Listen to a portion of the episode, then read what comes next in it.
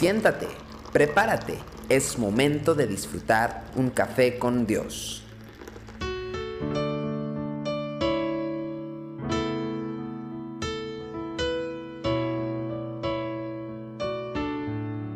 Una vez más estamos aquí disfrutando de un café con Dios y hoy estaba pensando en Isaías 43 versículo 4, donde dice, porque a mis ojos fuiste de gran estima, fuiste honorable y yo te amé.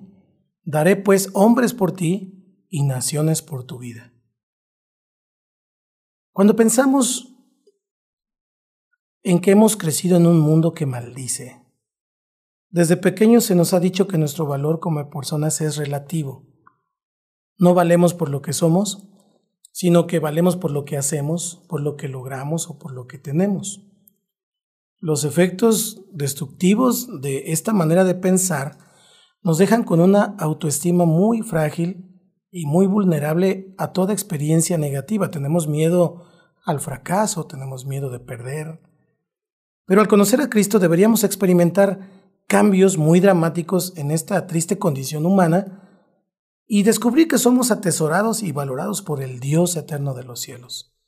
Pero la realidad es otra. Hay años que tengo compartido en el ministerio y me he encontrado con personas que en lugar de cambiar para bien en el Señor, siguen tristes, siguen tensos, siguen estresados.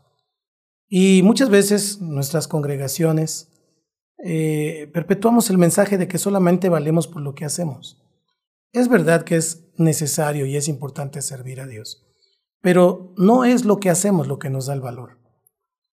Eh, en muchas ocasiones pensamos que nuestro hacer tiene que ver con, las muchas actividades que se desarrollan dentro de la congregación local y que ese hacer es, es la esencia de nuestro valor. Como hijos de Dios se nos ha encomendado la preciosa tarea de restaurar a aquellos que llegan quebrantados, fatigados, de un mundo caído. A nosotros se nos ha llamado, como dice Ezequiel 34, 4, a curar a la enferma, a vendar a la perniquebrada, a fortalecer a la débil. Y como hijos de Dios deberíamos ser comunidades eh, terapéuticas donde todos los dolidos y lastimados son restaurados a la imagen del Dios que los creó. Obviamente no se tienen que quedar allí para siempre. Un enfermo se cura, se sana y entonces comienza a servir a Dios. Una persona que se queda enferma toda la vida, pues ya no es sano ni que esté enfermo, ¿no? Para esto es necesario que nosotros, en primer lugar, estemos disfrutando de la bendición de ser hijos amados de Dios. Nuestro espíritu necesita del testimonio del Espíritu de Dios que nos dice que somos parte de su familia. Romanos 8:16 dice, el Espíritu mismo da testimonio a nuestro espíritu de que somos hijos de Dios y que como hijos de Dios entonces podemos gozar de los privilegios y de los tesoros que otros no tienen. Nuestro valor no está en lo que hacemos, sino en nuestra condición espiritual, que ha sido asegurada para siempre por el sacrificio de Cristo. Solamente cuando estamos seguros de nuestra condición de amados podremos bendecir la vida de otros, que es uno de nuestros preciosos privilegios como sacerdotes del Altísimo. ¿Por qué? Porque no podemos dar lo que no tenemos. La bendición solamente puede ser dada por aquellos que la han escuchado en sus propias vidas. La bendición solo puede ser dada por aquellos que han sido bendecidos por Dios. Cuando escuchamos una y otra vez esa voz que nos llama benditos, eh, amados, eh, yo te cuido, no temas, y estamos constantemente escuchando esa voz, recibiremos también palabras con las cuales bendecir a otros y revelarles que no son menos bendecidos que nosotros. Es muy hermoso el ministerio que Dios nos da, el de la reconciliación, el de llevar a las personas que están rotas a Cristo para que Él las haga nuevas. Debemos quebrar con el hábito de este mundo de maldecir y debemos comenzar a hablar palabras que bendicen, palabras que edifican, para ser los instrumentos de Dios para restaurar lo que el enemigo ha intentado destruir. Hemos sido llamados a ministrar vidas eh, en donde el enemigo ha, hecho destrozos y a ministrar esa vida que Dios nos ha dado eh, en aquellos que están a nuestro alrededor. Tal ministerio que Dios nos da solamente es posible si nosotros estamos disfrutando de la vida que Él nos ofrece.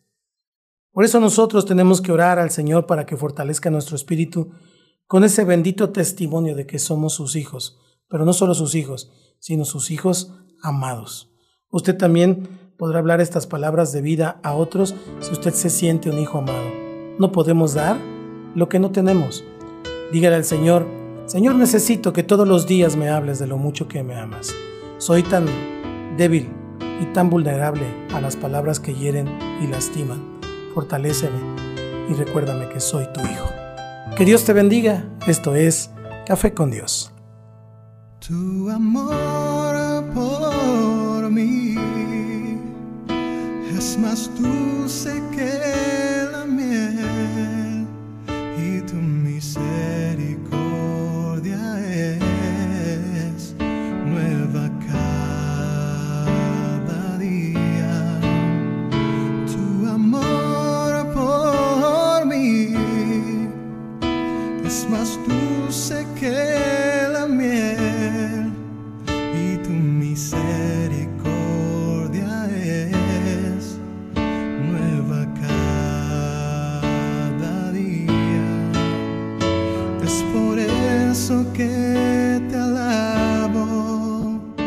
es por eso que te sirvo, es por eso que te doy todo mi amor.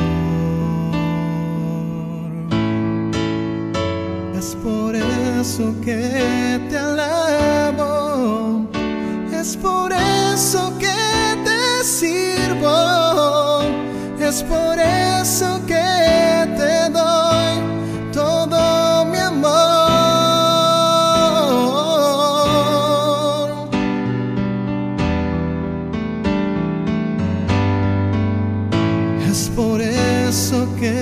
te alabo, es por eso que te sirvo, es por eso